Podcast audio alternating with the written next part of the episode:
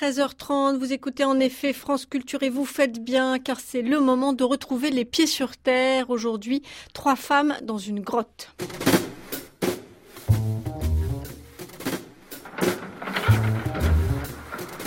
Personne ne sait ce qui se passe aujourd'hui parce que personne ne veut qu'il se passe quelque chose. Bougez pas Attention Attention Les pieds sur terre, une émission proposée par Sonia Ne Kronlund. vous appelez pas chez les manifestants, mais la rue est envahie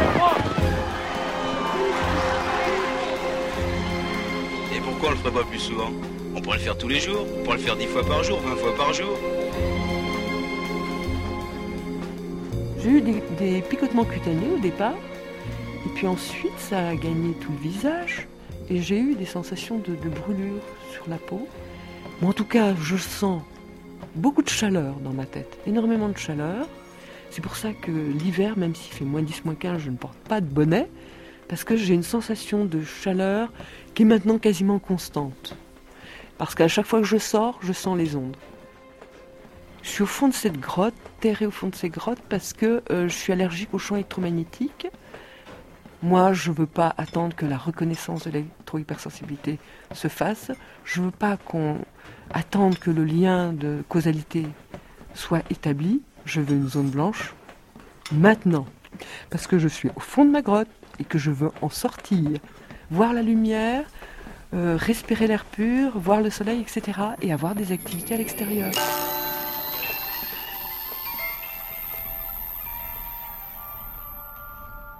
Cela se passe à Beaumugne, dans un hameau perdu au milieu des Hautes-Alpes, ou plus précisément tout au fond d'une grotte humide, perchée dans la falaise. C'est là que s'est réfugiée Anne il y a trois ans, après six mois d'errance à la recherche d'une zone blanche, entendez, une zone dépourvue de champs électromagnétiques artificiels. Anne dit en effet souffrir du syndrome EHS, électro-hypersensibilité. Hors jargon médical, cela signifie simplement qu'elle est sensible aux ondes électromagnétiques émises par les technologies sans fil qui provoqueraient chez elle toute une panoplie de symptômes rendant impossible la vie en environnement urbain.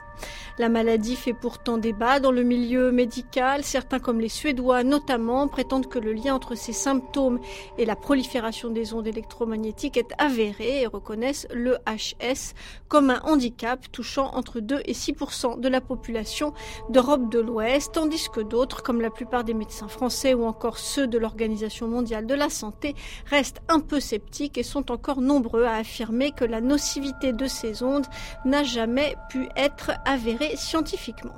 Pour l'heure, nous ne sommes pas à la recherche néanmoins d'une vérité scientifique que nous n'avons ni les moyens ni l'ambition d'établir, mais allons simplement faire une rencontre un peu particulière à plus de 1000 mètres d'altitude où se terre Anne avec Bernadette, elle aussi électrosensible pur jus, si on peut dire. Toutes les deux sont aidées par Laure, la fille d'Anne, qui les ravitaille en nourriture du corps comme de l'esprit. Elles racontent leurs souffrances bien réelles.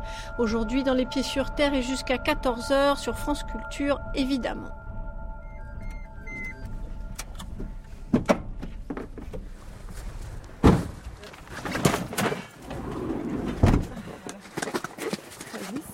Attention, c'est vers glacé. Alors c'est Beaumugne, Et il y a encore de la neige. mais hier il y en avait bien plus. Ça a vraiment fondu. hein. Et là, on est à combien de mètres d'altitude? Là on serait dans les 1000 mètres. Entre 1000 et 1100. Ça c'est les maisons d'Henri. C'est le propriétaire du terrain d'accès à la grotte. Et c'est lui aussi euh, qui a aménagé la grotte. hein.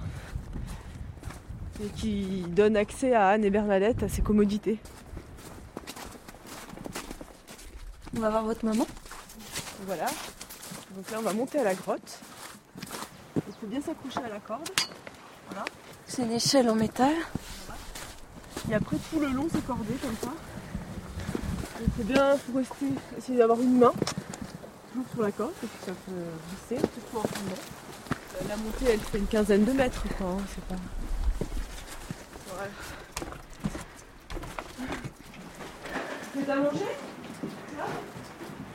Bonjour. Donc c'est ma mère. Et Bernadette. Bonjour. Voilà, il y a un grillage là qui était installé euh, pour atténuer en fait euh, les champs électromagnétiques. Donc on peut rentrer. Bon voilà, Euh, là c'est boueux parce que euh, ça s'est radouci et la neige fond. Donc euh, il y a des ruissellements sur le plafond de la grotte. Et puis au sol, c'est mouillé et boueux.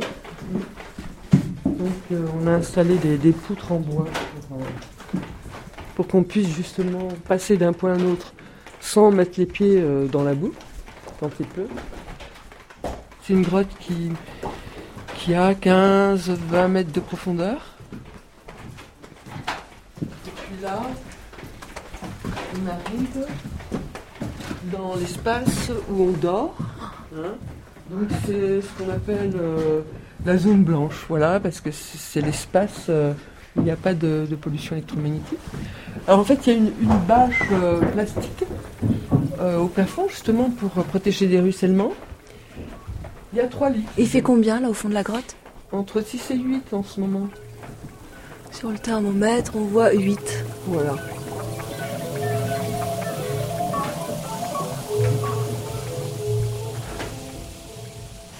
Ma mère est tombée malade en janvier 2009 et moi je suis venue la rejoindre euh, en mars 2009. Quand ma mère est tombée malade, euh, j'étais étudiante euh, à l'université de Bourgogne à Dijon et je me rappelle d'avoir eu le père de ma sœur au téléphone, ne sachant plus quoi faire de ma mère, qui errait dans la rue tellement elle était mal, quoi. Elle savait plus où se mettre. Voilà. Et moi, je me rappelle euh, qu'elle m'ait demandé de trouver des informations, qu'elle voyait qu'elle euh, captait les sources électromagnétiques, que pour elle, c'était la cause de ses symptômes, euh, et qu'elle m'a demandé de faire des recherches, en fait. Voilà. Je refais un tout petit peu le, le feu. Enfin, je, je le réactive un petit peu, là. Euh, moi, je m'appelle Laure euh, et j'ai 25 ans. Là, en fait, euh, on est euh, dans la maisonnette, qui est en contrebas de la grotte. C'est la pièce que j'habite en ce moment. Un endroit assez agréable. En tout cas, comparé à la grotte, c'est chauffable et c'est sec. Je m'appelle Elisa. Euh, je suis la fille euh, de Anne. Et euh, en ce moment, je suis en vacances, donc je suis allée la voir. Quand ma mère est devenue électrosensible, elle, elle a commencé par ne plus tolérer d'être sur son lieu de travail où il y avait la Wi-Fi.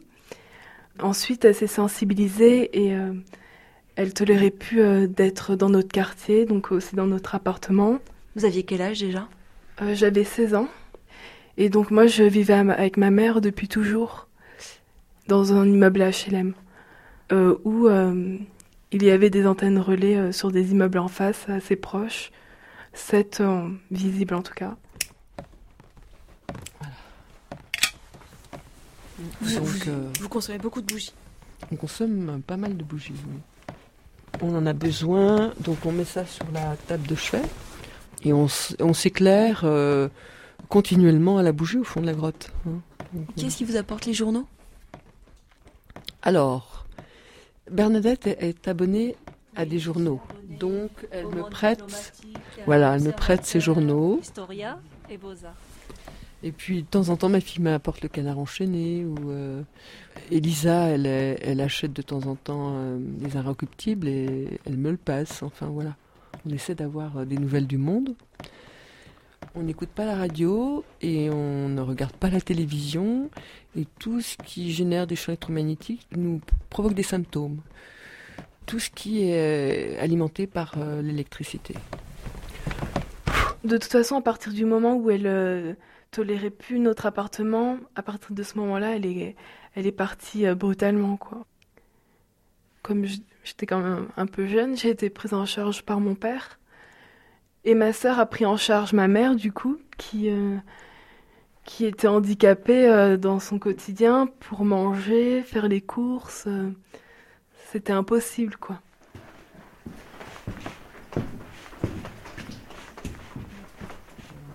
Vous vous glissez sous la couverture? On a moins froid.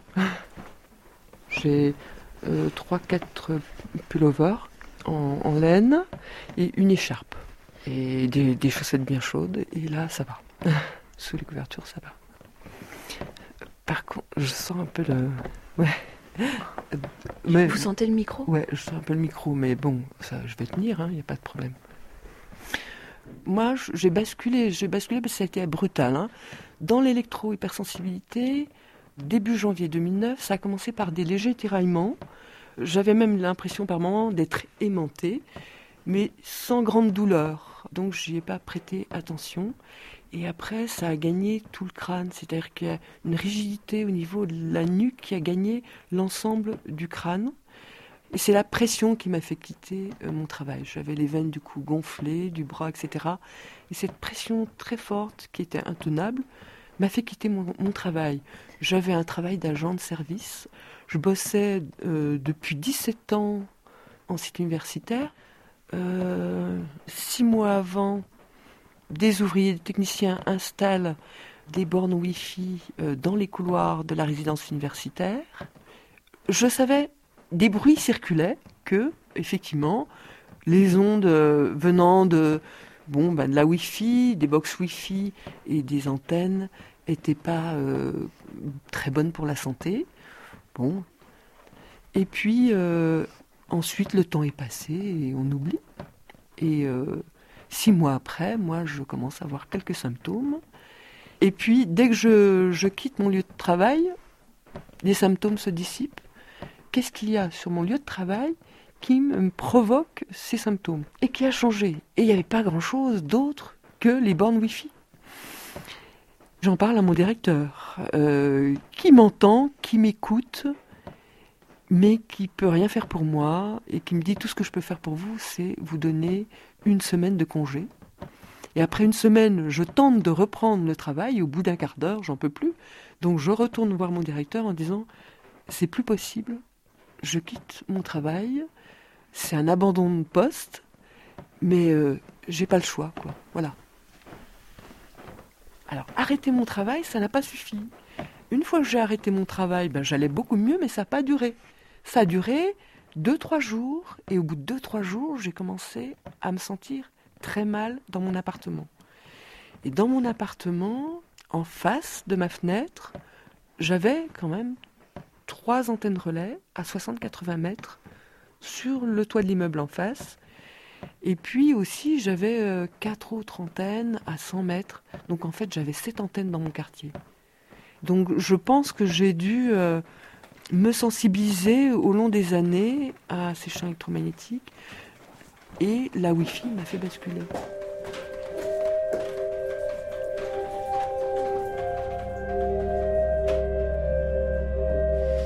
Voilà, donc en fait, moi, j'ai arrêté mes études en février et je suis descendue en mars euh, auprès de ma mère. Voilà, j'ai moi-même déménagé en fait. hein. Et après, je suis allée chercher ma mère pour la, pour la montrer à Paris comme ça. On est, a fait, en fait, on est allé à la consultation euh, de la collaboratrice du professeur Belpomme. Pour elle, ma mère était électro-hypersensible, elle a écouté son témoignage. Avec euh, les, ré- les résultats, euh, ça le confirmait, quoi. Pour elle, c'était l'électro-hypersensibilité. Et après, ben, on est redescendu sur Dijon pour faire étape chez la famille. Et ça a été, on va dire, le voyage qui a fait basculer son électro-hypersensibilité, encore plus extrême. Et euh, elle sentait sur la route toutes les antennes relais, quoi. Et ça faisait mal, quoi. Enfin voilà, euh, elle, les chopait, donc euh, tout le long du trajet, et ça allait pas. Et là, ma mère, enfin, le Paris-Dijon, euh, ça s'est fait dans le coffre de ma voiture avec des couvertures de survie pour se protéger, quoi. Et ça a fait la différence. Là débute mon errance, en fait. Ça a débuté fin janvier 2009 jusqu'à août 2009. Et pendant ces six mois, on est euh, à la fois sans arrêt dans la recherche, dans la recherche de lieux, et puis euh, en même temps dans la fuite incessante. Et c'est sans fin. Et, c'est comme ça que naît en fait l'idée euh, de se réfugier au fond d'une grotte. On arrive à Dijon, et là, chez la famille, on pensait qu'elle pourrait peut-être dormir dans la cave, parce que mes grands-parents ont une cave semi-enterrée, et ça l'a pas fait en fait. Il y avait apparemment un réseau Wi-Fi euh, qui arrivait de loin, de chez les voisins, et bon, bah ça l'a pas fait, donc euh, On a essayé euh, à Dijon une cave de restaurant, mais ça n'a pas fait non plus, parce qu'il y avait en haut de cette cave en fait un bar où malheureusement il y avait des gens avec des portables, quoi, donc ça, ça le faisait pas. Donc ma mère s'est retrouvée à un moment donné à dormir dans une cave de restaurant, avec quand même une marmite sur la tête, quoi. Non mais voilà, c'est pour faire casque et ça l'a soulagée, hein, dans l'immédiat. Donc euh, ça n'a pas fait. Et puis là, il fallait trouver une autre solution pour qu'elle puisse séjourner. Et moi, euh, j'ai un ami près de Dijon qui a une ferme, et à côté de cette ferme, ben, il y a une, euh, grotte. Bon, rien à voir avec la grotte euh, où ma mère habite, là, de Beaumugne, hein. Pas du tout. C'est pas une grotte de falaise, c'était un boyau sous terre. Il fallait même ramper pour y aller, quoi. Donc ma mère, finalement, elle a passé euh, plusieurs après-midi à soulager dans cette grotte, quoi. Et ça a marché. Un à un, ses symptômes euh, sont tombés, quoi. Et elle a compris que, ouais, voilà, il fallait vraiment s'extraire des champs, quoi, pour que ça marche, euh, ne plus avoir de souffrance.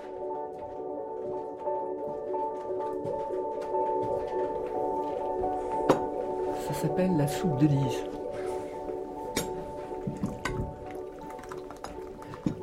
Une soupe, la bougie. C'est dingue, ça goûte beaucoup plus que tout à l'heure. C'est que ça fond, la neige fond. Donc euh, l'eau traverse la roche, il ruisselle. C'est un genre de goutte à goutte, mais il y a eu des périodes où il y avait tellement d'eau que la grotte ressemblait à une passoire et le bruit était assourdissant. Avec des fracas de stalactites, de glace. Dans la grotte? Pas dans la grotte, mais au devant de la grotte. Des stalactites euh, énormes, géantes. Et là, à la fonte des neiges, ils se fracassent les uns contre les autres. C'est terrifiant. Au début, après on s'habitue. Je suis Bernadette Touloumont. Et donc là, maintenant, dans la grotte, vous dormez côte à côte avec Anne. Voilà. Vous, vous êtes en cohabitation toutes les deux. Oui, bien sûr. Oui, depuis un an et quatre, quatre mois. Je suis à la retraite depuis plusieurs années. J'ai 66 ans. J'habitais à Paris. Euh, dans mon appartement, j'avais la Wi-Fi, j'avais une box pour euh, Internet, j'avais une télé, j'avais un ordinateur. euh, peu de choses, mais j'avais un téléphone sans fil, fixe sans fil. Et un portable, un téléphone portable. Et vous meniez quel genre de vie?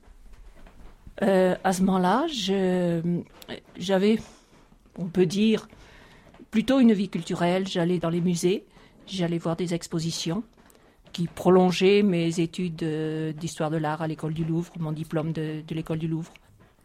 Mais, vous voyez, je crois que c'est très difficile d'imaginer pour qui ne vit pas quotidiennement à côté d'électro-hypersensibles à quel point notre vie a été euh, bousculée complètement.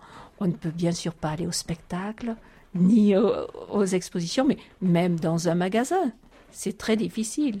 Mais il y a pire encore. Si je devais être hospitalisée, ce serait un drame. Les, hôpitaux sont remplis d'ondes électromagnétiques. C'est, étrange. C'est étrange ce qui m'est arrivé. Oh, pendant un an, quand je remontais la falaise, en portant sous le bras des poids lourds, l'eau ou des planches avec des, euh, des palettes, euh, etc. Quand je portais tout cela, en tirant sur la corde, entre ciel et terre, comme ça, j'étais, je me disais, mais est-ce vrai ce que je vis? Mais vraiment, suis-je en vie pour vivre ce que je vis? Alors maintenant, j'oublie un peu plus. On va et vient dans cette grotte en y pensant moins. Et vous vous connaissiez pas du tout avec Anne? Non, du tout. Anne m'a magnifiquement accueillie.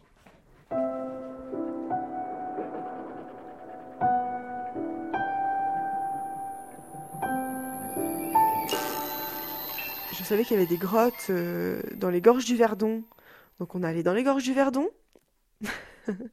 ouais, on allait dans des grottes et on a emprunté un petit sentier qui était assez dangereux. D'ailleurs, il était interdit.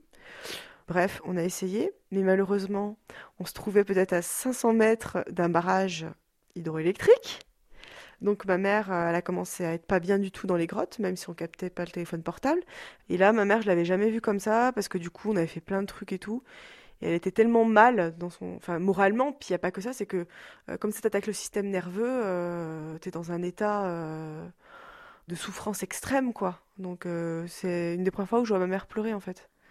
Donc elle était comme ça et elle savait plus ce qu'on pouvait faire d'elle, quoi. On en était à, ce point-là, quoi. Tellement... Et là, euh, bon, on est rentré, on a dit, on arrête les dégâts et on est rentré à Nice. Et en fait, euh, c'est là où j'ai, par Robin des Toits, eu l'information qu'il y avait un rassemblement de gens électro-hypersensibles à Beaumugne. Et là, sur le document d'information, il y avait une photo avec marqué grotte. Et c'était un peu inespéré, quoi. Donc, du coup, euh, on a appelé Henri, il a dit euh, pas de problème. Et ma mère, elle est venue tester. Et une semaine après, on est venu s'installer comme c'était bon. C'était comment au début dans la grotte? Ben, au début, la grotte, elle était nue, quoi. Elle était tout. euh, voilà, c'était une grotte vierge. elle, elle était habitée que par des chauves-souris. Voilà. Et après, l'homme est arrivé.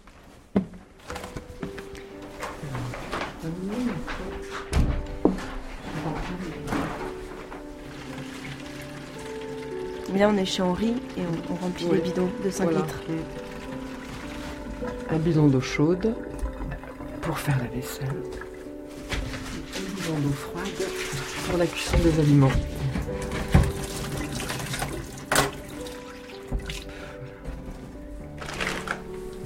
On repart.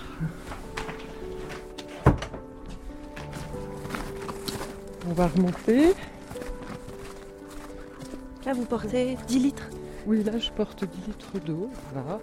Euh, on fait ça plusieurs fois par jour. Alors, c'est ou moi ou Bernadette, hein, on se partage la corvée.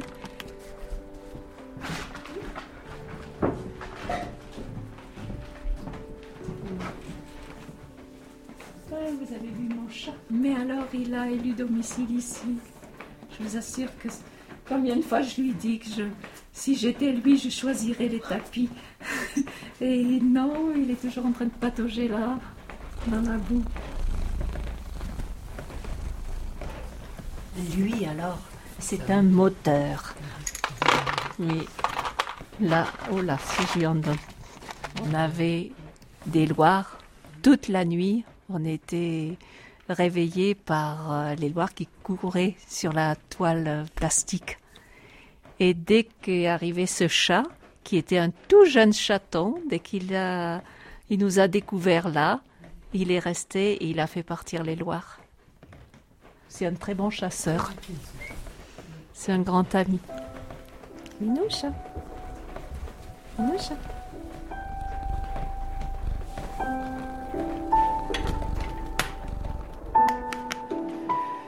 Mais ma mère, elle a toujours vu, été vue comme quelqu'un de, enfin, de complètement euh, euh, sensé dans, son travail, etc. Je veux dire, elle, elle était pas hypochondriaque, quoi. Elle était pas malade tous les quatre matins. euh, ce qui fait que personne l'a pris pour une folle, quoi. Personne dit euh, non, mais ta mère, tu penses pas qu'elle a, voilà, qu'elle déprime. Pas du tout. Ses collègues disent pas du tout ça. Personne n'a remis en cause. Non. Ils savaient que c'est pas un choix, quoi, d'avoir abandonné ma petite sœur de 16 ans, de la vivre dans une grotte euh, comme ça. Enfin, tout le monde sait qu'elle veut s'en sortir de cette grotte. C'est le plus dur parce que là, il y a, comment dire, moi j'ai l'impression, Elisa a grandi, elle a 19 ans maintenant, j'ai l'impression d'avoir loupé plein d'étapes. Notre souffrance, elle se voit pas. Bon, moi si, je deviens toute rouge, j'ai la peau qui brûle, tout ça, mais notre souffrance, elle se voit pas véritablement. Nous sommes handicapés, mais on a nos membres encore, nos jambes, etc., nos, bras. Mais ça se voit en fait. Ce qui illustre la souffrance, c'est c'est la manière dont on vit, la manière dont on erre, la manière dont on fuit, quoi, brutalement. Et euh, c'était un peu dur parce que c'était subi, quoi. Pendant les trois ans, euh, il y avait des longues périodes où je la voyais pas. Et puis euh, pendant les vacances, euh, là, c'était sûr que j'avais la possibilité de la voir. À l'heure d'aujourd'hui, l'avenir de ma mère, il est incertain parce que c'est sûr qu'elle pourra pas tenir dans ces conditions plus longtemps. Enfin, je sais même pas si elle pourra en survivre si ça dure plus longtemps. Bah, franchement, je n'arrive pas à me projeter là. c'est vrai, ouais. Euh, déjà, la première chose, euh, je veux trouver une, solution pour sauver ma mère, en fait, hein, déjà.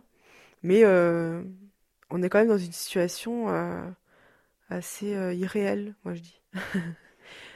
Parce que la demande de, recréer des zones blanches, ça va à l'encontre de la politique du gouvernement.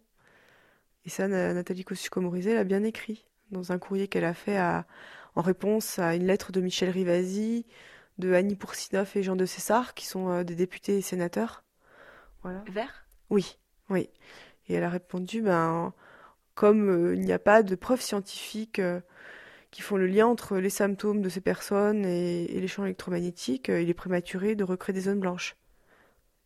Donc le message, ça veut dire, n'ayez pas espoir, quoi. hein. Enfin, on va pas revenir en arrière pour quelque chose qui n'est, entre guillemets, pas prouvé scientifiquement. Et, euh, en tout cas, on sait très bien que la toxicité, elle est prouvée. Euh, simplement, elle n'est pas reconnue officiellement, c'est tout. Je veux dire, on laisse bien des parcs naturels, où on décide de pas faire des routes dans ces parcs, par exemple. Alors pourquoi pas faire des espaces, quelques kilomètres carrés, dans chaque département euh, où il n'y aurait pas de téléphonie mobile, d'internet sans fil, enfin de, de réseau de toute technologie sans fil en fait. Voilà. Nathalie Kosciusko-Morizet dit que 97,7% du territoire est couvert. Par la téléphonie mobile. Voilà. Autant dire qu'après le reste, euh, c'est pas habitable quoi. Je veux dire, si au milieu des glaciers, euh, on s'en fiche d'avoir la téléphonie mobile peut-être. Ici, que- quelle est la pollution qui est la plus étendue? Euh, C'est quand même la- en France euh, et dans tous les pays industrialisés, c'est la pollution électromagnétique, c'est les scientifiques qui le disent. hein. Et pourtant, c'est une pollution, contrairement à la radioactivité, où après, euh, c'est très compliqué de décontaminer. euh, mais euh, les champs électromagnétiques, il suffit d'appuyer sur off et il n'y a plus rien. Donc voilà, c'est une pollution qui n'a pas de rémanence. Donc en fait, demain, je, je le dis quoi, demain on éteint des antennes et ma mère, elle peut vivre quoi. Ça, ça tient qu'à ça en fait.